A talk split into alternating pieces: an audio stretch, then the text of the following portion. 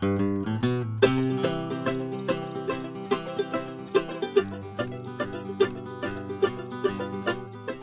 à Fémigrante, l'espace des paroles pour les femmes féministes et migrantes en France. Ici, on essaie de décortiquer les intersections entre les oppressions des genres, races, classes et les expériences des femmes migrantes, qu'elles soient racisées ou pas. Moi, c'est Bousso. Moi, c'est Lille et notre invitée d'aujourd'hui est Nella. Bonjour Nella. Salut. Merci d'être là. Merci. Merci à vous. Nous ne sommes ni sociologues ni spécialistes des questions raciales ou d'immigration. Nos paroles et celles de nos invités sont basées sur nos expériences personnelles et nos échanges avec d'autres personnes. Nos propos ne sont pas une vérité universelle. Nous sommes toutes les deux des femmes non françaises en France et c'est pareil pour beaucoup de nos invités. Donc ne soyez pas surprises ou surpris si on vous glisse par-ci par-là des mots en tchèque, Italien, portugais Wolof. et autres. On va faire l'effort de vous les traduire. Et ceci est le troisième épisode de Fémigrante podcast. Si vous venez tout juste de nous découvrir et que c'est le premier épisode que vous écoutez, on vous recommande d'écouter d'abord l'épisode numéro 1, où nous expliquons nos motivations pour mener ce projet et présentons nos parcours respectifs d'immigration. C'est disponible sur toutes les plateformes d'audio et on croit que ça fera plus de sens pour vous comme ça. Oui, dans notre dernier épisode, l'épisode 2, avec notre invitée indienne Kinjal, nous avons parlé de la question des langues, euh, des langues pour les femmes migrantes, allant de l'apprentissage aux difficultés rencontrées dans nos vies quotidiennes. Et vous nous avez laissé des retours très chouettes sur nos réseaux sociaux. Du coup, on voulait vous dire un grand merci d'avoir pris le temps de partager vos impressions avec nous. Et il y a un message qui nous a particulièrement marqué, c'est le message de Roselyne, une femme migrante camerounaise qui nous a raconté son expérience personnelle sur cette question de la langue. C'est très puissant ce qu'elle a dit, nous voulions partager ça avec vous. Je vais le lire. Alors, je suis née au Cameroun, mais depuis toujours, ma mère ne m'a parlé qu'en français. Elle m'a même dit un jour, alors qu'on était déjà en France depuis des années, qu'elle n'aimait pas trop parler au téléphone parce qu'elle a un accent super léger, on l'entend à peine. Et ça m'a fait de la peine, parce que malgré ses études et son statut de cadre indépendant, j'ai senti le manque de confiance en elle alors qu'elle accomplit tellement de choses. Bref, parce que je parle que français, je ne peux pas bien communiquer avec ma grand-mère, qui même si elle parle pas mal, serait beaucoup plus à l'aise de me parler en étonne, notre langue. Je suis aujourd'hui très consciente du manque à gagner en termes de transmission de culture et j'ai pour projet de rentrer au pays quelque temps afin d'enfin apprendre ma langue. D'autant plus que j'adore les langues de manière générale. Autrement, j'ai constaté avec effroi que dans notre très grande famille, seulement un seul de mes cousins parle lettonne. Et c'est le cas aussi dans les familles d'autres personnes camerounaises que je connais. Les petits enfants ne parlent pas leur langue ethnique. L'effacement et la répression de qui nous sommes par le colonialisme d'antan et le néocolonialisme présent est bien tangible et déplorable et ça me fend le cœur. Merci beaucoup Roselyne. Merci énormément, oui. Ouais. C'est- c'est très, c'était très, euh, très profond. tu as vraiment pris le temps d'exprimer euh, ton ressenti. et- Et donc, si les thématiques qu'on discute ici vous donnent envie de partager avec nous vos expériences personnelles, laissez-nous un commentaire sur nos réseaux sociaux. Peu importe si vous êtes femme ou homme, migrant ou pas, ou racisé ou pas, ça nous fera énormément plaisir de vous lire. Et surtout, ça nous permet d'aller plus loin dans nos processus pour briser le bulle qui nous entoure par l'échange bienveillant. Donc, n'hésitez pas. On se contraire, on vous attend. Ouais.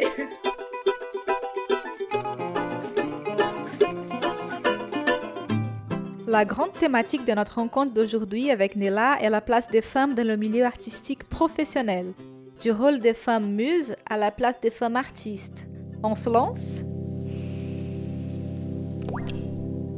Alors, on va donc commencer avec euh, notre invitée Nella. Donc déjà, merci d'être là avec nous aujourd'hui.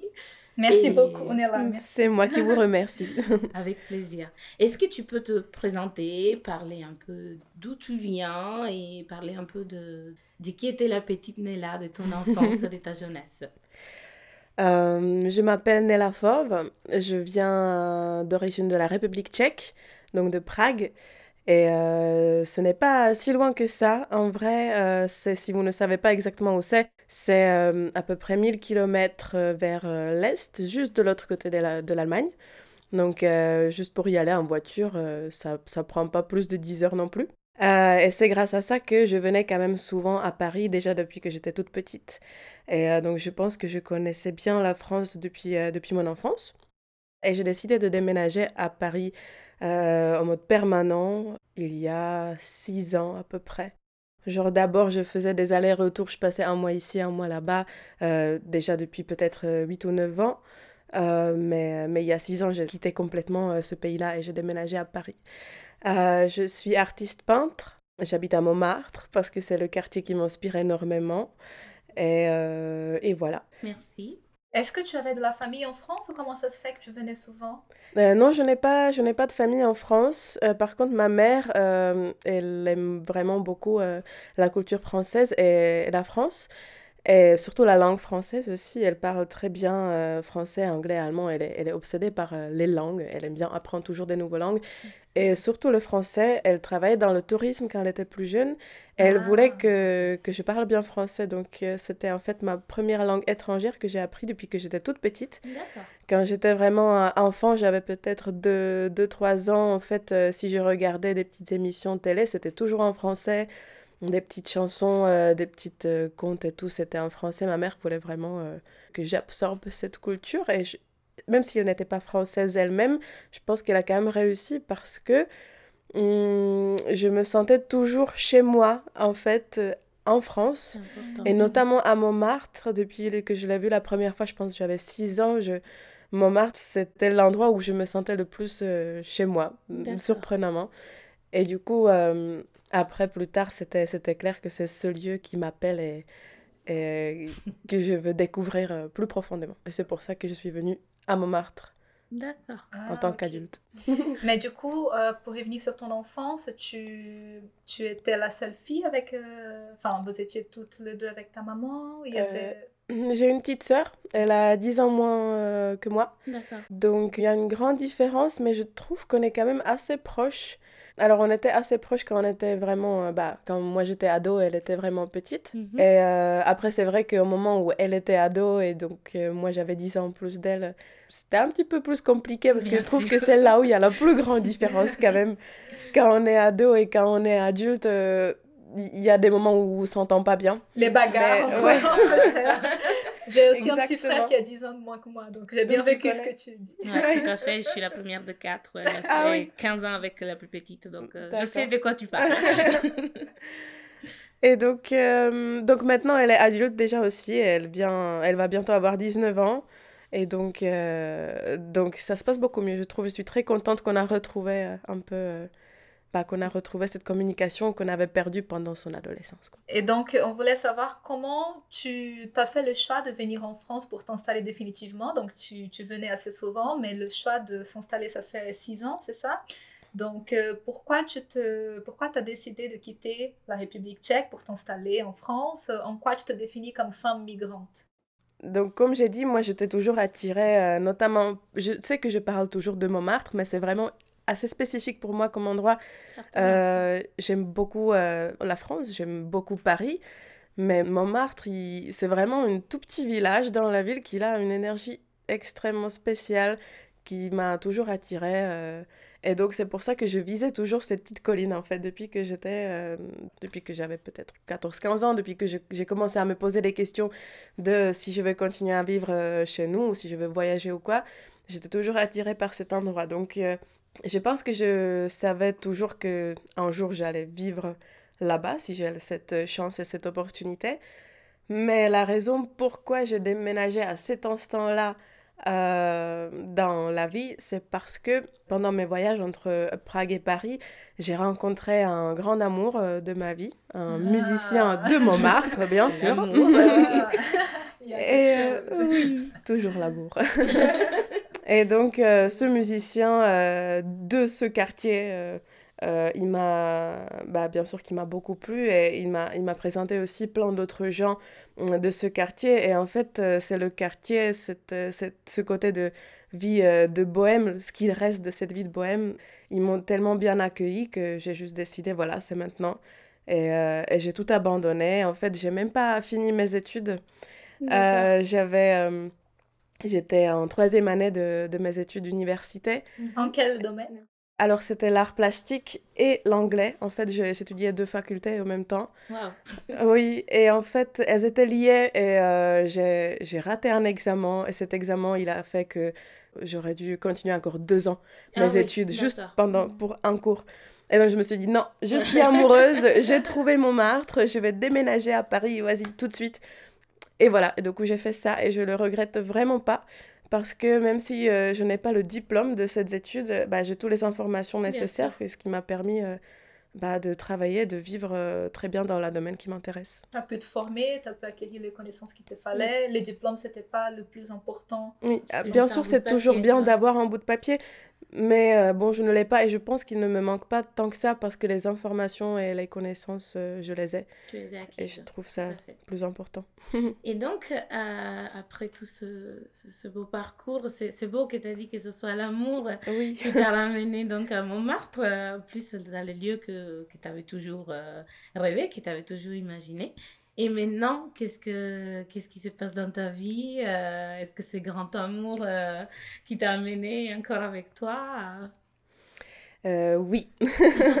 c'est pour ça que je dis oui. c'est pour ça que je dis je regrette vraiment pas cette décision parce que ça va bientôt faire six ans donc on est ensemble et on habite toujours ensemble, ça se passe très bien. Et comme il est artiste aussi, mais pas dans le même domaine comme moi, je trouve que les énergies sont, sont vraiment très bien équilibrées mhm. parce qu'on est tous les deux créatifs, mais tous les deux dans ça domaine à, à, à, nous, à soi. Il y a une complémentarité alors. Exactement. Et donc aussi euh, beaucoup de compréhension, je trouve, euh, par rapport au euh, le besoin de l'espace ou de de l'espace créatif de, de chacun, et l'acceptation aussi de, de, la logique artistique qui n'est pas complètement habituelle, je trouve. Des fois, il faut avoir un esprit ouvert pour, euh, quand on parle à un autre artiste, de comprendre en fait ce qu'il ce qu'il raconte ou elle raconte. Et donc, je trouve que voilà, c'est grâce à ça que ça marche tellement bien, parce qu'on est on est tous les deux dans le côté artistique. Et euh, j'avais une question euh, qui tu me fais penser. Du coup, tu as, parlé d'art euh, plastique. tu as dit donc que ton, ton, compagnon est musicien, toi tu es, tu es artiste. Est-ce que, est que vous travaillez ensemble des fois ou vous uniez vos deux arts Peut-être que lui t'inspire avec son art à lui et vice-versa. Oui, Absolument. Euh, oui, alors, euh, donc déjà, on, on organise euh, souvent, alors bah, maintenant non, parce que maintenant on est dans la période de, de la maladie mondiale qui a tout fermé, donc maintenant malheureusement ça fait un moment qu'on n'a pas fait, mais sinon on organise des performances artistiques où, où en fait on mélange tous les arts, donc ça c'est en, en fait j'ai créé du coup ce ce collectif d'artistes qui s'appelle euh, La Petite Bête. Mhm. Donc, c'est ah. une petite dérivation de, de mon nom, Nella Fauve. Du coup, on, on s'est dit, alors, on va chercher la petite bête. Euh, on a créé ce nom. Attends, Nella Fauve, ça veut dire? Fauve. Alors, Fauve, euh, ça, ça a un rapport avec le fauvisme, si vous connaissez. Le, non, pas trop.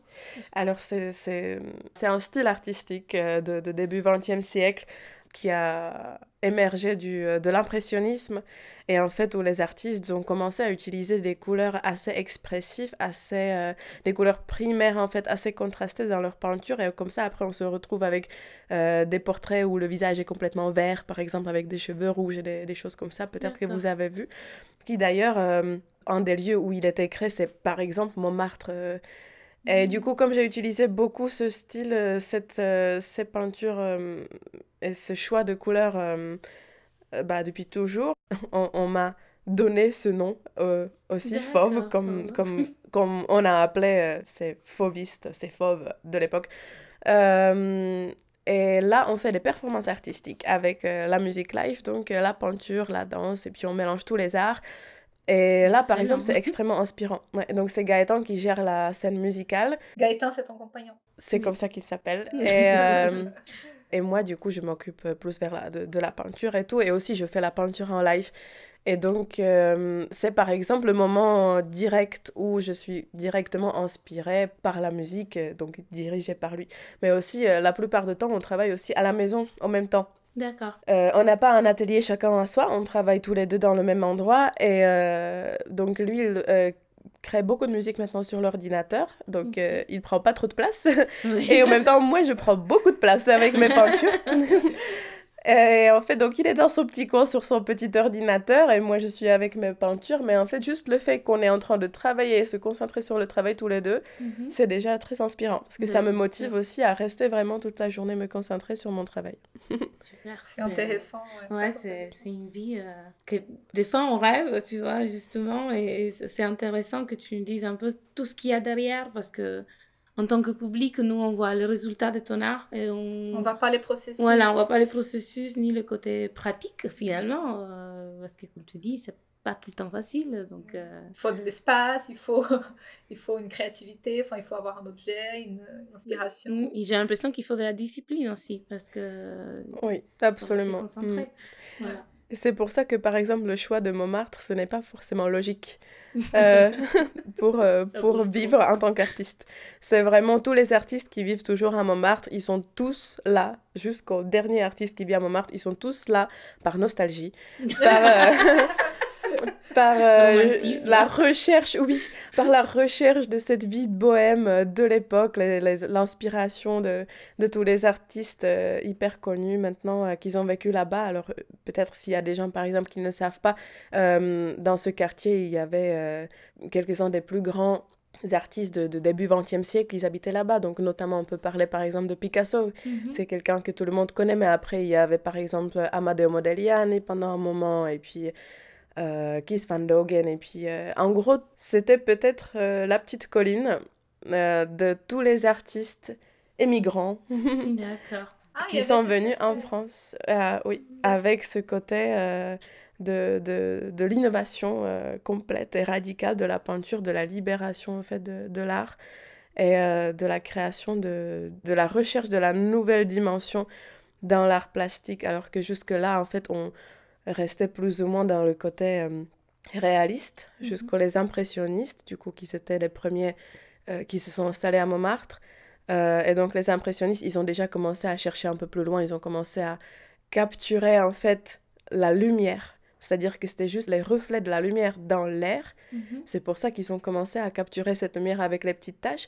C'était déjà une approche euh, complètement innovante et nouvelle et pas du tout bien acceptée, bien sûr, au début. Et en fait, après, d'autres artistes qui sont venus en France avec cette même idée de créer quelque chose de nouveau, ils ont commencé à baser des nouvelles euh, directions artistiques sur l'impressionnisme, en gros.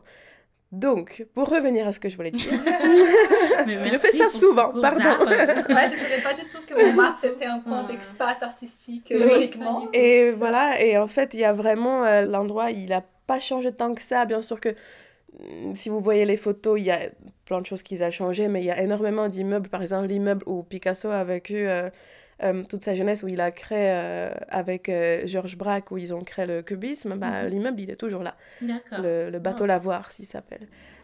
C'est toujours le- les ateliers d'artistes, d'ailleurs. C'est toujours les, les ateliers artistiques qui sont loués par les artistes de la mairie. Donc voilà, et c'est toujours là. C'est cette image-là, cette, euh, cette nostalgie-là qui attire les artistes là-bas. Pour revenir à ce que je voulais dire, c'est que c'est la seule raison pourquoi il y a toujours les artistes. Parce qu'en vrai, le quartier, il est devenu extrêmement cher et les espaces sont très très petits. Et donc, euh, si on est peintre, par exemple, c'est vraiment pas très logique de Bien décider de vivre là-bas. Alors qu'il y a des endroits beaucoup plus faits pour la vie euh, d'un artiste contemporain maintenant à Paris que, que Montmartre. Donc, notamment Montreuil, par exemple, c'est c'est un endroit euh, très artistique et très contemporain en ce moment. Ouais. Pour ceux qui ne connaissent pas Montreuil, c'est une petite ville de la banlieue parisienne, euh, la- de la petite couronne de Paris, accessible au métro. Donc c'est vrai qu'il y a beaucoup de beaucoup d'artistes qui éménagent euh, Du coup, Néla, tu... on a regardé un peu ton- ton- ta production artistique, on a trouvé ça magnifique. Magnifique, euh, ouais, ouais. vraiment. Donc Néla, on laissera toutes les références euh, du travail de Néla, son compte Instagram, son site web dans la description de l'épisode et sur nos réseaux. Mais je pense que c'est c'est intéressant de se, de se questionner sur ton implication et ton insertion en tant que femme dans ces milieux artistiques, qui est un milieu historiquement dominé par les hommes. Quoi. On ne connaît pas de grands noms de- d'artistes femmes, euh, des peintres femmes dans l'histoire. Enfin, moi, il y a un nom qui me vient en tête, c'est Frida Kahlo. Mhm. Et après, je, je t'avoue, hein, moi, je suis assez ignorante et je pense que... Oui, moi c'est pareil, j'y connais absolument rien. Ouais, mais on n'a jamais dans fait. la culture mainstream, on on, on les connaît pas les femmes. Euh, J'avais regardé, en fait, c'était très intéressant comme mon compagnon, il, est aussi, il a fait aussi des études en art. On avait discuté et euh, c'est vrai que quand on va au Louvre, au musée d'Orsay, ici dans la région parisienne, on... enfin, moi, je ne m'étais pas posé la question de combien de femmes sont exposées dans, Mm. ces, dans ces musées. Ça m'a mis un peu de temps pour me questionner. par rapport à, l'égalité, enfin, la parité entre femmes et hommes artistes. Et du coup, je, bah, le Louvre, qui est un musée qui parle beaucoup plus, enfin, qui expose des œuvres de, jusqu'au XVIIIe siècle, hmm. si, je, si, je, comprends bien le, le, ouais. le Louvre. Hein. Ouais, le oui, Louvre. ça va jusqu'au XIXe siècle, euh, il y a quelques œuvres jusque-là. Mais... Donc, euh, je vais regarder quelques données pour avoir une idée et du coup trouver une réponse à ces questions que je me suis posées quand j'ai regardé toute ta production artistique et j'ai vu mhm. que le Louvre, il y a juste une trentaine d'œuvres signées par deux femmes mhm. dans la collection permanente qui est composée de 35 000 œuvres. Donc voilà, une trentaine pour 35 000. Après, le musée d'Orsay, qui représente une période un peu plus en avance, donc au 19e siècle, c'est ça? Non, début du 20e euh, Fin 19e, début 20e. Bah, plutôt fin 19e, oui. C'est l'impressionnisme et puis euh, post-impressionnisme un petit peu. D'accord. Mm. Donc, euh, au musée d'Orsay, il y avait environ 7% mm. d'œuvres signées par des femmes. Mm. Au centre Pompidou, qui donc c'est le centre d'art moderne et contemporain, c'était à peu près 20% mm-hmm. d'œuvres signées par des femmes. Donc voilà, il y a une évolution qui va très lentement, qui avance à, dure pas, mais qui, qui avance quand même. Euh, j'avais regardé, il y avait un mouvement dans, aux États-Unis de femmes de, de guerrilla girls qui parlaient de, qui justement revendiquaient cette place de la femme dans les expositions, dans les lieux d'art. Mhm. Donc, comment pour toi ça se joue cette question? Comment tu vois cette évolution? Comment ça se reflète dans, ta, dans ton travail? Euh, donc oui, tu as, as, tout à fait raison par rapport à cette évolution qui est extrêmement lente et qui mm. date depuis euh, bah, des milliers d'années en fait, parce que si on commence avec les, les toutes premières œuvres, les plus anciennes œuvres qui sont exposées euh, au Louvre, et si on arrive du coup jusqu'au l'art contemporain au centre Pompidou, et tu vois que de...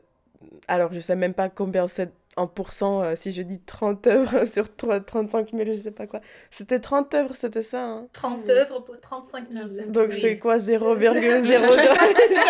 Et beaucoup de virgules, beaucoup de zéro après virgule. Donc on vient de ça jusqu'au donc les fameuses 20% euh, au centre Pompidou. Et encore, pour être honnête, les 20%, ils sont entre guillemets assez, euh, bah, plus ou moins poussés, je dis. Euh, ce qui est bien, bien sûr, parce qu'au début, il faut toujours pousser un peu avant que les choses deviennent naturelles. Mais c'est assez récent que les gens se sont rendus compte qu'en fait, elles sont où Toutes les femmes artistes, elles ont commencé à les mettre un peu en avance euh, dans les musées. Donc, on a réussi à arriver jusqu'au 20%, alors que c'est pas parce qu'il n'y avait pas de, de femmes artistes. C'est que jusqu'à peu près 19e, euh, le, le, fin 19e siècle, en gros, les femmes, si elles, euh, si elles faisaient de l'art, si elles avaient le temps pour faire de l'art, et si elles faisaient de l'art, c'était en passe-temps. C'était, euh, c'était oui, c'est joli ce que tu fais, mais bon, euh, tu peux le mettre sur ton mur et c'est à peu près tout. Et en fait, le domaine artistique en tant que métier, c'était réservé quasiment uniquement aux hommes. jusqu'au, du coup, qu'on arrive, genre donc fin 19e siècle, et puis maintenant, je vais par exemple revenir à Montmartre et et euh, un exemple d'une peintre qui a vécu là-bas, qui euh, maintenant elle est connue. Alors, ça fait encore une fois pas si longtemps que ça qu'on parle de elle, mm-hmm. parce qu'avant elle était complètement oubliée. Elle s'appelait Suzanne Valadon. Elle habitait euh, avec d'autres peintres impressionnistes en haut de la colline. Et elle, par exemple, elle a commencé en tant que, en tant que modèle pour euh, genre euh, Degas et, euh, et Renoir et, et d'autres d'autres peintres de l'époque là-bas. Et en fait elle aimait bien la peinture elle était fascinée par ça. Et donc elle voulait apprendre et tout. Elle a appris elle était assez talentueuse. Mais elle même ne savait même pas qu'elle pourrait essayer en fait d'avoir ça comme profession pour elle c'était ouais si je veux faire partie de du monde artistique c'est d'être modèle et d'apprendre peut-être un peu avec les gens euh, qui m'entourent, mais bon, je vais pas pouvoir être peintre. Alors après, du coup, c'était notamment Renoir qui, euh, qui lui a dit, mais vas-y, euh, t'es hyper doué, essaye, essaye, tes œuvres sont bien et tout. Et donc, elle a essayé. Et même si c'était à son époque une des femmes qui a travaillé le plus sur sa peinture et qui a réussi à exposer, notamment genre au Salon des indépendants, elle n'a jamais réussi à vendre ses œuvres pour le même prix que son mmh. fils, qui est ah. devenu peintre aussi. Son fils, carrément. Euh, Alors que ses œuvres étaient honnêtement euh, comparables à tous les autres grands noms de son époque. D'accord. Et la seule différence, c'est que c'était une femme. Et donc, elle n'a jamais pu être vraiment prise au sérieux à 100% par tous les galeries et par tout le monde. Donc, euh, malgré qu'on a fait une évolution dans, dans, dans ces dernières siècles, comme tu l'as dit, heureusement qu'on l'a fait. Mm. Les femmes restent quand même moins exposées, Mm. ça c'est un fait, et vendent leurs œuvres aussi moins chères, euh, j'imagine, ou, ou elles sont cotées moins chères. Enfin, c'est c'est quoi la question de la rémunération euh, des œuvres par rapport euh, au prix déjà euh, pratiqué par les artistes hommes?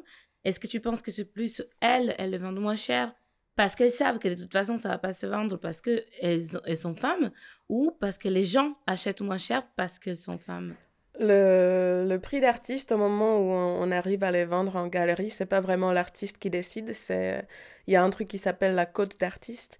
Et c'est quelque chose qui est, euh, qui est imposé, qui est estimé par, euh, par les professionnels d'art plastique. Donc ça veut dire des, euh, des, des auctions, ça veut dire des galeristes et autres professionnels euh, de la vente d'œuvres d'art qui, qui disent, OK, bah ça, ça peut se vendre pour ce prix-là.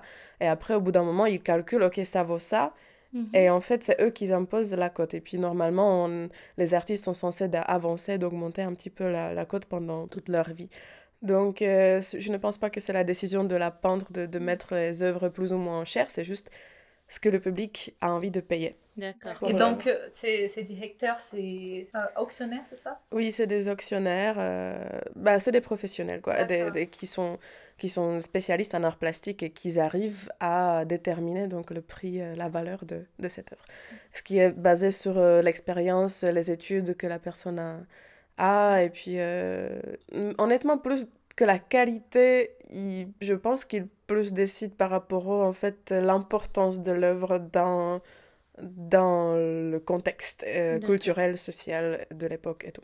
Ouais. Donc, il y avait un mythe comme quoi euh, mélanger professionnalisme et talent artistique était vraiment une valeur masculine et que les femmes ne pouvaient pas se revendiquer ce, ce métier comme vraiment quelque chose de professionnel, c'était plutôt de l'amateurisme. Mhm. Et maintenant, c'est... Comme avec euh, bah, tous les études euh, supérieures, en fait, tous les études de, d'université, c'est vraiment assez récent que ce soit les femmes qui y font euh, partie. Si on parle de l'art plastique, on parle d'une, d'une profession qui, jusqu'au très récemment, exige vraiment une, une vraie éducation euh, dans, dans le métier, donc euh, l'université. Et comme dans les autres... euh, dans les autres métiers, l'accès de la femme à ces études est vraiment assez récente euh, en comparant avec euh, le reste de l'histoire. Donc comme avec, avec tous les autres euh, métiers pour lesquels il faut avoir des études supérieures, la peinture, pareil, l'Académie de l'art plastique, c'est assez récent qu'il soit des femmes qui sont acceptées là-bas. Et en fait, maintenant, ce qui est très intéressant, et là, par exemple, c'est une information que je viens de lire dans un des derniers articles de The Guardian. Donc, c'est un Mhm. article anglais qui parle donc de la scène euh, anglaise ou euh, britannique, mais je pense qu'elle est équivalente pour la France aussi. C'est que maintenant, c'est très intéressant que tu as même plus de 50% de femmes artistes qui arrivent dans le monde d'art, c'est-à-dire les étudiantes, c'est-à-dire les femmes qui existent, qui sont artistes professionnelles. Mais ce qui est intéressant, c'est que même s'il y a plus de femmes que d'hommes maintenant, finalement, les gens qui sont euh, représentés par des galeries, c'est que 30% des femmes. Ah. Donc même dans les arts contemporains, alors que maintenant il y a beaucoup plus de femmes artistes, on les voit beaucoup plus, mais pour quelques raisons, il y a toujours cette tendance de mettre en avance euh, l'homme artiste plasticien dans les galeries. Ouais, bah, c'est une invisibilisation des voilà. femmes dans ce, dans ce métier. Et du coup, on se demande, ça veut dire que dans les années, dans les siècles, dans, dans l'histoire, il n'y avait pas de femmes qui, qui, qui Qui faisaient ce, ce métier. C'est c'est pas C'était ça, pas c'est- considéré un métier, c'était c'était considéré, euh, comme je dis, un passe-temps, c'était comme, euh, comme la broderie. Pour les femmes. En fait, Pour pour, les les femmes, femmes, Oui, oui. voilà, pas pour Oui, les oui. hommes. En fait, si vous, par exemple, euh, si vous allez visiter, je sais pas, des châteaux ou des endroits comme ça, et vous voyez euh, donc les femmes riches qui habitaient dans les grandes maisons ou dans les châteaux comme ça, bah, elles avaient bien sûr euh, des servantes qui faisaient tout pour eux, donc elles avaient beaucoup trop de temps. et donc ce qu'elles faisaient, bah, c'était euh, souvent de l'art, donc souvent elles dessinaient. Et en fait, euh, vous voyez souvent des, des peintures euh, de cette femme-là, par exemple, des femmes bourgeoises de l'époque, et c'est des, des très très belles peintures. C'est des études de paysages, des études de, de fleurs et tout, mais vraiment très bien fait. Mais- Alors que c'était juste euh, exposé dans son, dans son petit salon de coiffure et rien de plus. Et c'était jamais considéré comme de l'art. Oui. Alors que c'est vraiment comparable aux, aux d'autres peintures de paysages qu'on voit dans les grands musées. C'est un peu une valeur historique, euh, c'est toujours pareil, ce qui vient du, monde féminin est considéré quand même, euh, enfin, in- infériorisé par rapport à ce qui est du monde masculin. Et euh, ce n'est pas que dans l'art, hein, on a, on a plein d'autres d'autres métiers ou d'autres domaines professionnels où au début, ou jusqu'à maintenant encore, quand c'est une femme qui s'exprime là-dedans, euh, elle est des fois même obligée de se masquer sous, sous le nom d'un homme. De signer Voilà, comme un de, homme. De Oui. signer comme Mm. un homme. Ça, ça a été le cas pour plein de- d'écrivaines. Par exemple, je pense à, à George Sand, l'une euh, d'entre autres, hein, mais et il y en a sûrement plein d'autres qu'on ne connaît pas. Et pour arriver à être prise sérieusement, en fait, il faut toujours se rapprocher de codes masculins, Mm. des codes virils.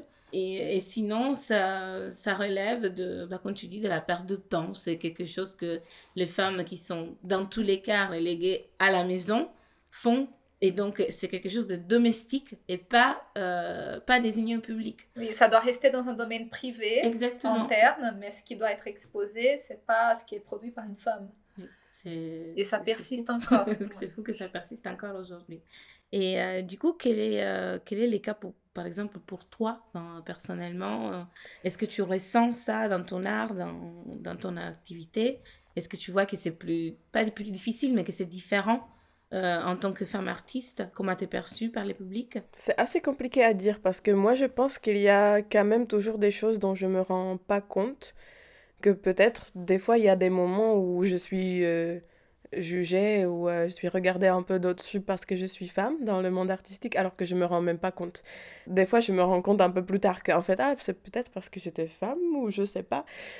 Mais j'ai décidé de ne pas vouloir voir ça Mm. en fait dans mon parcours. Je, ça m'est égal, moi je, je, je vois pas ça comme ça. Et euh, peu importe les raisons pourquoi mon parcours est plus facile ou plus difficile, c'est mon parcours et c'est ça ce qu'il faut que, avec quoi il faut que je me bats. Mm. C'est pour ça que j'ai décidé euh, logiquement en fait de ne pas se poser cette question par rapport à est-ce que c'est grave que je suis une femme? Est-ce que ça m'empêche de progresser rapidement ou pas euh, dans, dans l'art? Je ne pense pas que vraiment maintenant euh, ça empêche parce que, comme tu as parlé par exemple des, des groupes d'artistes femmes aux États-Unis, il y en a de plus en plus maintenant. Et en fait, ce que je pense, ce que je veux dire, c'est que il faut toujours trouver son contexte. Et donc, euh, mon contexte, c'est que je suis euh, une femme européenne, peintre, avec une éducation dans, dans le truc, mais qui a décidé d'abandonner la peinture classique et de, euh, de créer un style abstrait figuratif à moi-même, c'est-à-dire de peindre dans, dans mon style à moi, à Paris. Avec ça, c'est mes cartes et avec celle-là, je, je joue.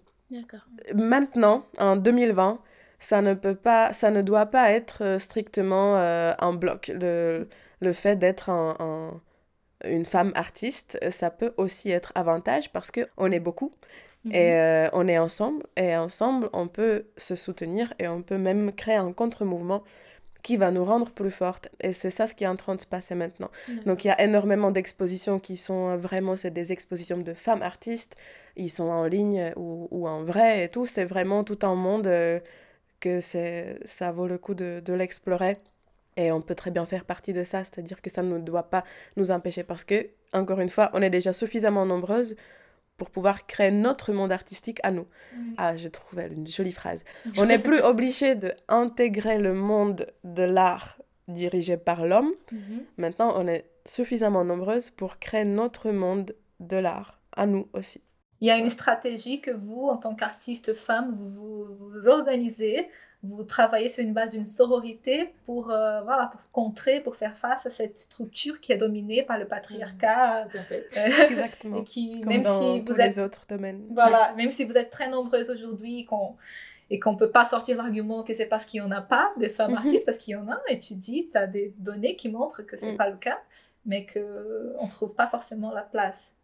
Mm. Et, et donc, je pense que c'est aussi intéressant de se demander sur ton identité en tant que femme migrante, parce que même si tu dis que tu es européenne, mais peut-être qu'aux yeux de la société française, tu restes quand même une femme tchèque. Ah oui. Comment ça se, ça s'opère dans ton parcours, dans ton, métier professionnel? À Paris, euh, je me sens quand même très bien accueillie. Et surtout, encore une fois, à Montmartre, qui a depuis toujours euh, cette histoire de... c'est un petit village qui appartient à tout le monde. En fait, c'est un petit village, en tout cas, donc il y a 100 ans, pendant la mhm. Bohème, c'était un petit village où il y avait des gens de partout euh, en Europe. Et même après, plus tard, même des États-Unis, les gens qui venaient à Paris pour, bah, pour explorer cette vie de Bohème en fait, si vous regardez des, des gens euh, un peu créatifs de ce quartier, il y en a très peu qui sont français français. Hein.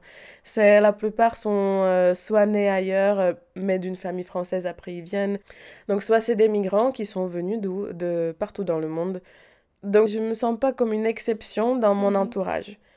Et les Français, ils m'ont toujours accepté très très bien. Donc même dans le milieu artistique, je trouve que maintenant en tout cas dans le monde où moi je me situe, euh, le fait d'être euh, d'être étranger artiste à Paris, c'est assez, assez commun. C'est plutôt une réalité de la ville donc de Paris, tu penses, de la culture de Paris Absolument, oui. Je pense que peut-être que si on parlait d'un autre pays, peut-être que mhm. si on parlait euh, de, on va dire par exemple Berlin, donc la capitale d'Allemagne. Mhm. Euh, là, il y a aussi beaucoup d'artistes euh, qui voyagent là-bas d'ailleurs, mais peut-être un peu moins. Peut-être que ce n'est pas vraiment le centre multiculturel avec l'accent sur le culturel dedans. D'accord. Paris parle encore plus. Moi, je trouve ouais, que, que dans la culture, dans, mhm. dans l'art aussi, c'est très. Les Français, ils sont quand même curieux par rapport aux des, des influences artistiques d'ailleurs. Et d'ailleurs, du coup, ça me ça m'amène une autre question que en fait, toi en tant qu'artiste, tu es influencé par la société dans laquelle tu vis et tu cherches aussi à influencer peut-être cette société. Donc, comment s'opère cette dialectique Toi, tu es une artiste en France. Est-ce que tu essayes de reproduire des éléments de ta mhm. culture euh, euh, de République tchèque ou pas du tout? Est-ce que tu essayes d'apporter, d'introduire des, des aspects ou pas? Et comment ça s'opère aussi dans l'autre sens? Honnêtement, pour dire la vérité, moi, je ne me sens pas vraiment tchèque. Ah, je, pourquoi ça? Je pense que c'est peut-être important de dire. Je suis consciente du fait que j'ai grandi là-bas et que, que, que je viens de là-bas, mais euh, à la fois, en fait, euh, j'ai un héritage gitan, donc je me sens plus en citoyen du monde. C'est ce que je ressens au fond de mon cœur. Et de toute façon, je n'aime pas le concept des frontières et de séparation des pays et des peuples et des gens. Et, et donc, euh, pour moi, le fait que j'ai grandi à Prague n'est pas du tout important et ça ne me détermine pas. Je ne me sens pas tchèque du tout. Je ne me sens pas forcément française non plus, mais si je devais choisir un des deux, moi, je trouve que mon âme est plutôt française que tchèque entre les deux. Dans l'art, par contre, je, je suis euh, des artistes ou je m'inspire par les artistes vraiment de partout.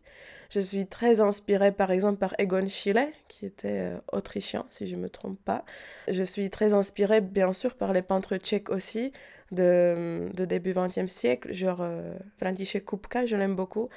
Et après, des artistes espagnols comme Picasso, bien sûr, et même, bien sûr, des artistes français, il y en a énormément aussi. Ah, j'adore Modigliani, lui, il était italien. Et euh, en gros, on peut dire que ça revient toujours à la même chose, c'est-à-dire euh, l'art moderne, le début du XXe siècle, de l'art euh, de Bohème, donc de Montmartre, donc les, découvertes de nouvelles, nouvelles possibilités dans la peinture. Et peu importe de, de quel côté cette influence vient.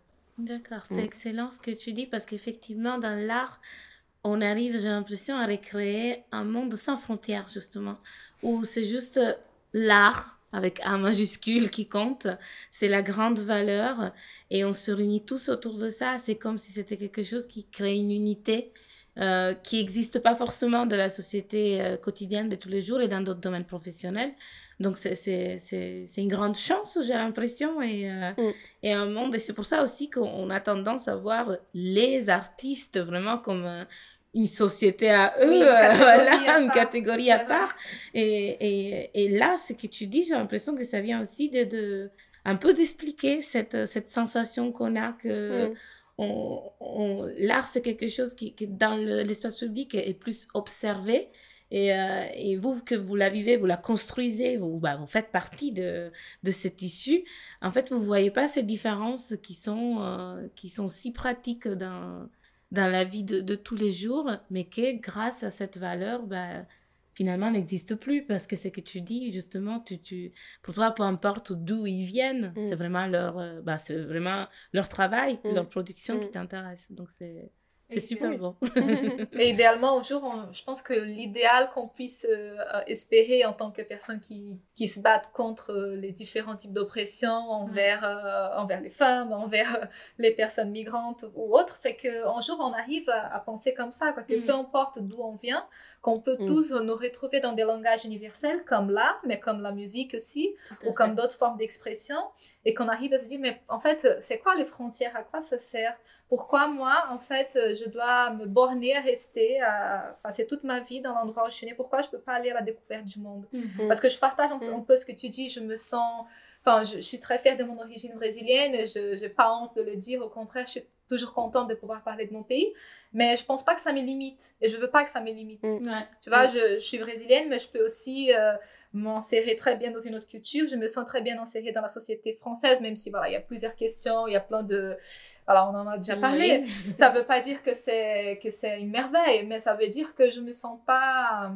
Je ne me sens pas moi légitime. Je pense que je peux mm. être légitime euh, partout. Mm. Après, c'est vrai qu'il y a le regard des autres, toujours. Tout à fait. Mais quand je parle de moi, moi, ma façon de voir les choses, c'est comme ça. Moi, je, si demain je décide de partir dans un autre pays, bah pareil, je, je, peux me considérer légitime dans ce pays. Hmm. Parce que les frontières, pour moi, c'est une construction. Et c'est une construction, c'est pas que pour moi, c'est une construction. Il faut qu'on se rappelle ça à chaque fois. Encore une fois, hmm. c'est quelque chose d'extérieur à nous. C'est pas, comme tu dis, nous, et moi je, te, je vous rejoins toutes les deux. où je vais, je sais que je peux trouver ma place et que, je peux la construire, du moins. Je peux me la trouver, je peux me la construire, mais c'est toujours de l'extérieur et de, de, la construction des injonctions sociétales qui font que on doit rentrer dans une case, dans une catégorie, mm. dans un pays, dans une frontière, et, et qu'il y a toujours quelque chose qui nous limite. Alors que nous, en tant que personne, nous-mêmes, en tant que femme, euh, en tant que femme bousseau, moi, je sens pas ces limites. Mm. Mais c'est l'extérieur qui me les met. Je voudrais parler de ton travail, Néla, parce que bah, pour ceux qui auront la chance de le voir, hein, parce qu'on va encore une fois relayer ce que tu fais, euh, tu fais quelque chose que moi m'a beaucoup interpellée et c'est euh, de travailler beaucoup le corps de femme. Mmh et euh, des façons euh, assez étonnantes d'ailleurs. Enfin, c'est, c'est pas forcément des femmes construites, euh, basiques, des corps tous pareils. des fois, tu nies aussi des animaux, des couleurs qui sont très vives et, et qui, qui rendent le tout très beau. Voilà, je, je le dis encore une fois. C'est magnifique. oui, c'est vraiment super beau. c'est c'est pas quelque chose que tu vois tout le temps. Je trouve que tu as vraiment ton style à toi. Mais voilà, cette chose de travailler les corps de femmes, c'est quelque chose qui, qui m'a vraiment beaucoup attiré dans ton travail. Est-ce que tu peux nous expliquer euh, bah, qu'est-ce qui te motive euh, à faire ça? Je vais commencer par euh, juste réagir à ce que tu as dit, un truc que c'est un truc qu'on voit pas souvent. Oui. En fait, ça, c'est plus quelque chose qui, qui me freine dans mon parcours artistique, je trouve, parce que effectivement, ça ne ressemble pas vraiment à, à d'autres ou la plupart d'autres euh, peintures euh, contemporaines, au moins à Paris. Et pour, euh, pour bien avancer rapidement, c'est toujours important de faire partie d'une vague logique qui se ressemble un peu dans l'art contemporain. Et en fait, mon art, ce n'est pas le street art, ce n'est pas l'art réaliste non plus.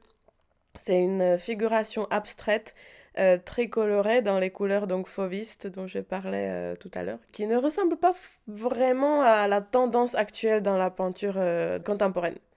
Mais c'est plus fort que moi. Moi, je n'arrive pas à le changer. Moi, j'arrive à évoluer les formes et tout, mais c'est extrêmement sous-conscient et ça se fait tout seul. Et je, je n'arrive pas à essayer de m'approcher vers, vers une vague euh, de l'art contemporain d'artistes de, émergents ou de jeunes artistes euh, à Paris. Euh, donc j'ai dit ça, voilà, juste parce que c'est, je pense, important de spécifier. Et le travail en soi, donc c'est de, c'est de l'abstrait figuratif, la figuration abstraite, ça s'appelle ce style. Ça veut dire que c'est de la peinture abstraite, ce mhm. n'est pas des vraies formes réalistes, mais à la fois c'est figuratif, Ce qui veut dire, alors attention, ça ne veut pas dire qu'il y a une figure, parce que oui, effectivement, il y a une figure, mais quand on dit que quelque chose est figuratif, c'est qu'on voit ce qu'il y a euh, sur la peinture. C'est que ce n'est pas seulement des taches, mais euh, qu'on voit une forme de une fleur, une vase, euh, une femme. Quoi. Oui. Donc c'est ce que je fais. Je travaille beaucoup sur le corps féminin, comme tu as dit.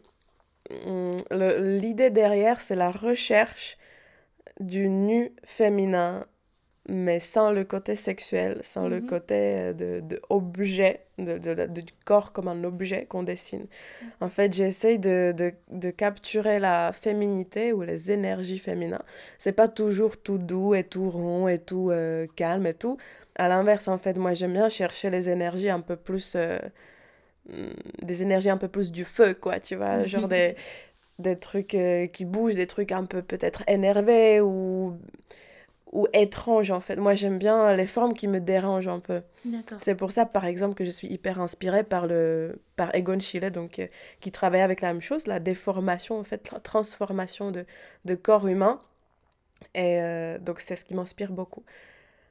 Donc je, je travaille avec ça. Et est-ce qu'il y y a un message que tu cherches à passer avec ton art? En fait, mm. il y a quelque chose que tu veux transmettre, c'est plus de... ça vient de ton mm. cœur. Au début, j'avais, euh, quand j'ai commencé à travailler ce sujet, j'avais un message qui était vraiment la recherche de, de la désexualisation du corps euh, nu féminin.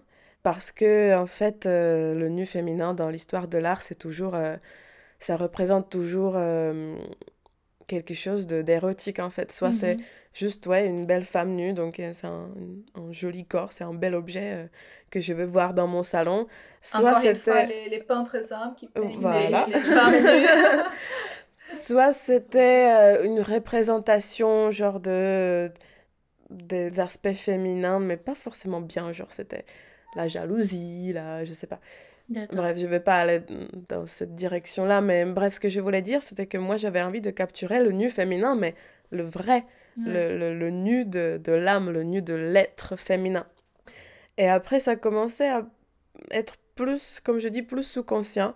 Et j'ai commencé juste, en fait, à chercher les extrêmes de forme du vrai corps féminin. J'aime beaucoup travailler, en fait, certaines parties du corps, par exemple, qui m'intéressent beaucoup. J'aime, euh, j'aime beaucoup travailler sur les hanches et les cuisses, mhm. euh, et les seins aussi, en mhm. fait. Et j'aime bien les faire, genre, réels, mais exagérés. C'est-à-dire que les seins, ils n'ont pas la même taille. Les hanches, elles sont, par exemple, genre, très larges ou à l'inverse, elles sont toutes un peu tombées, un peu cassées, ou bien on voit bien les muscles exagérés, hyper contrastés. Donc c'est ça en fait. Je cherche des, des réalités de, physique du corps, souvent donc féminin, et je le pousse en extrême pour, euh, pour accentuer euh, la beauté des défauts en fait. Donc je pense que c'est ça sur quoi je travaille dernièrement. C'est magnifique. Et tu sors beaucoup du standard de ce qu'on qu'on essaye de nous faire croire que doit être mm. le corps d'une femme. Mm. Les formes qui suivent le corps des mannequins, qui ont voilà, 70 de, de seins et je sais pas combien exactement. De, hanches. Tu vas vraiment de vraiment Non, je voulais juste dire qu'effectivement, c'est toujours derrière l'idée de chaque fois quand je parle en nu féminin, toujours l'idée c'est de mettre en valeur des questions ou des valeurs féministes, en fait. Donc, euh, tous les sujets importants pour nous. Par contre, ce n'est pas souvent compris. Oui. Surtout par les hommes, du coup. C'est les femmes qui comprennent la plupart du temps. Mais les hommes, ils, sont, ils, sont, ils, regardent la peinture et disent Ouais, c'est très sensuel et tout. Je dis Ah ouais, c'était pas ce que je voulais, en fait. Hein. Mince, je l'ai raté. Parce que je, je, je, veux, je veux pas en fait, c'est ça. Je ne veux pas mes peintures qu'elles soient sensuelles, en fait. C'est la dernière chose que je veux. Moi, je veux tous les autres aspects énergie et des aspects étranges de la femme physique et énergétique. Je n'ai pas envie de dessiner en nu, sensuel. Voilà. Il y en a déjà tant que le font. Voilà. Trop peut-être. Bah, du coup, on arrive à notre dernière question. on voulait savoir, tu as commencé à déjà parler, tu as bien expliqué pour toi comment le féminisme s'imprègne dans ton art, mais on voulait savoir peut-être euh, au-delà aussi comment tu, tu, appliques le féminisme dans ta vie. Euh, ici, notre podcast est un podcast de femmes féministes et migrantes en France et ailleurs. Donc, euh, forcément, tu te considères comme une femme féministe, tu te revendiques en tant que femme féministe. Comment ça s'applique dans ta vie quotidienne? Alors, je ne sais pas trop comment répondre à cette question parce que pour moi, c'est quelque chose de tellement naturel et genre euh, logique. Peut-être que ça ne va pas vraiment répondre à ta question à toi, mais ce que j'ai à dire par rapport à ce sujet, c'est que ce qui me tient en cœur dernièrement, peut-être que vous n'allez pas être d'accord avec moi, mais moi je suis persuadée que j'ai raison, des faux féministes, des fausses formes de féminisme qui commencent à émerger partout, c'est-à-dire des, des féministes ou les gens qui se revendiquent féministes, mais qui excluent énormément de gens mm. et qui créent des barrières entre les gens. Donc, par exemple, c'est des femmes qui pensent qu'elles sont féministes, mais en fait, ça ne les intéresse tellement pas qu'à l'autre bout du monde, il se passe ci ou ça. Ou mm-hmm. bien c'est des femmes féministes qui n'acceptent pas du tout les transgenres. Euh, ou bien qui sont contre les mariages gays, ou bien il y a d'autres mais en fait derrière. Mm. Ou bien les féministes qui sont persuadées que mais c'est bon, on a déjà tout gagné. ouais, toi, oui, t'as la chance quoi, tu vois, tu vis dans un pays qui a tout gagné, très bien, mais ça veut pas dire que c'est... Hein, il y a beaucoup de choses à faire. Oui, tu, tu, penses que tu vis dans un pays... mais euh, mais c'est loin d'être vrai euh, pour, bah, pour d'autres femmes mm. dans le monde.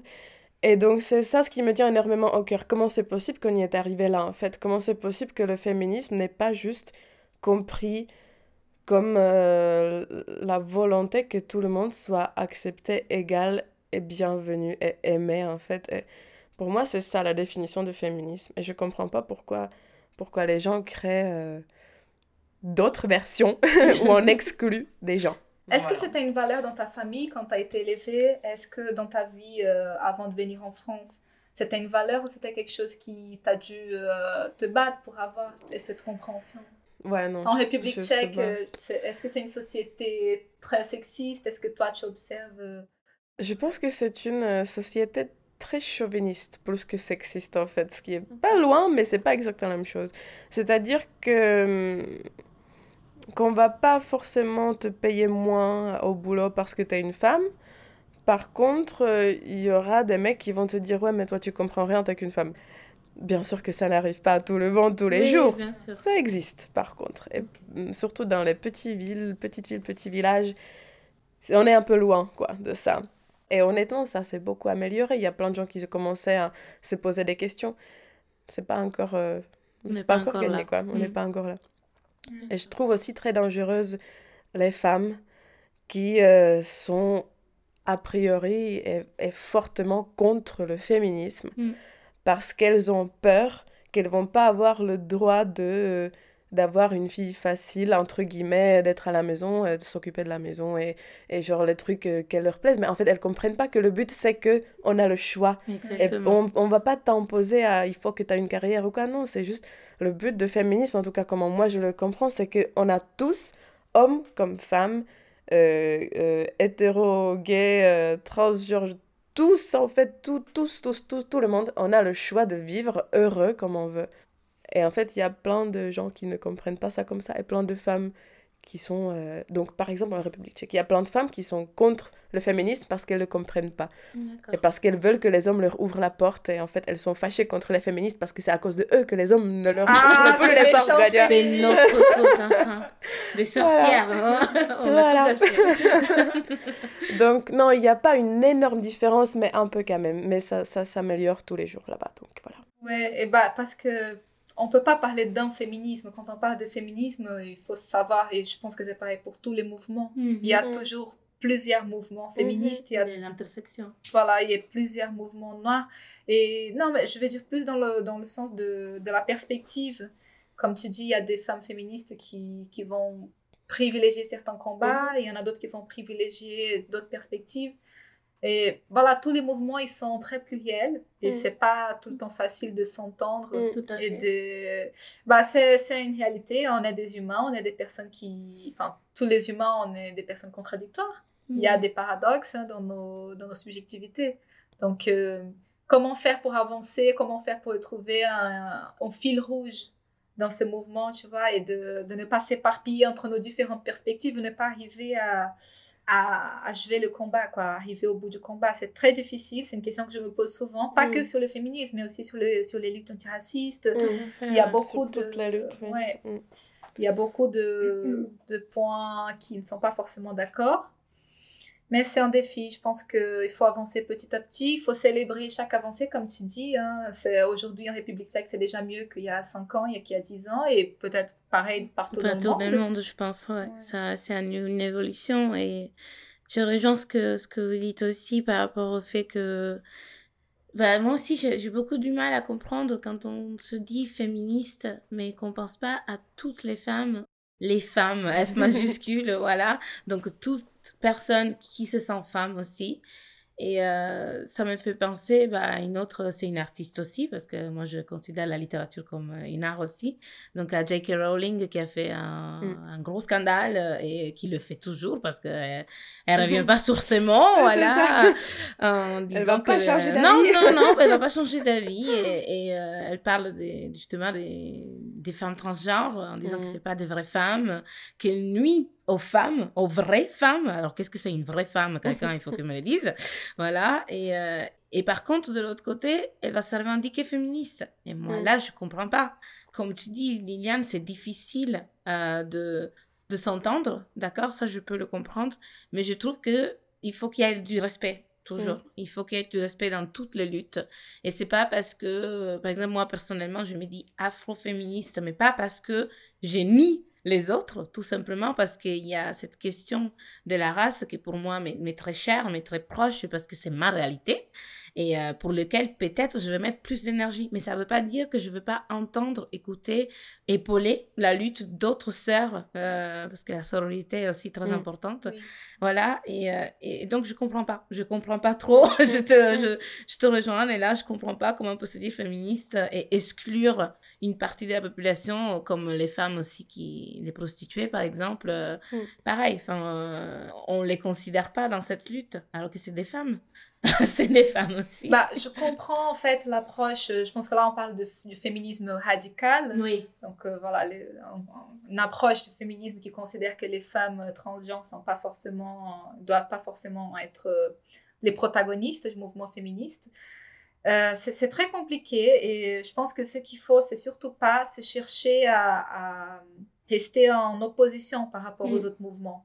Mm. va, chaque mouvement, chaque, euh, chaque euh, perspective féministe va avoir sa façon de travailler, de faire son combat. Mais en fait, il faut, il faut vraiment il faut avoir un focus. Quoi. Si on se parpille dans les différentes perspectives, dans les différentes approches, euh, ça va être très difficile d'arriver à parvenir au but. Quoi. Donc, c'est tellement vaste comme discussion. Mais c'est déjà bien de l'approcher et on te remercie, là d'ailleurs, de, de, de l'avoir développé parce que c'est, comme tu dis, c'est pas simple comme, euh, comme question. il n'y a pas de réponse facile. Ouais, il n'y a pas une seule réponse. Euh, voilà, c'est, ça dépend vraiment du point de vue de la personne, de son vécu, de son expérience, de ses valeurs. Et euh, donc, merci. merci c'est moi. C'est, c'est toujours une conversation très intéressante peu importe le contexte, peu importe l'endroit ou le temps de jour. c'est toujours, euh, on peut toujours parler pendant des heures et des heures euh, de ce sujet, c'est clair. Merci beaucoup. Merci beaucoup, Néla. Malheureusement, nous, on ne va pas pouvoir parler des heures. on a un timing, Voilà, exactement. Euh, on vous remercie de nous avoir écoutés, d'avoir été aujourd'hui avec nous et avec Nella. On remercie encore une fois Nella pour mm. tous tes mots, tout, tout ce petit cours d'art que tu nous as oh. fait aujourd'hui parce que je pense que beaucoup de personnes vont être instruites sur des choses qu'on qu'on ne connaît pas hein, finalement. En tout cas, nous, on ne connaissait pas, on a beaucoup appris. C'est oui, euh, tout à fait. une découverte pour nous de ce métier et on a qu'à te remercier vraiment d'avoir fait l'effort d'être là. Non, vous êtes très gentil. non, c'est vraiment surtout moi qui vous remercie parce que c'était vraiment, euh, j'ai passé un très bon moment. Euh, ça m'a fait vraiment plaisir de savoir que vous vous intéressez à mon travail et, et mon parcours et j'étais contente de le partager avec vous. Voilà, donc c'est moi qui vous remercie.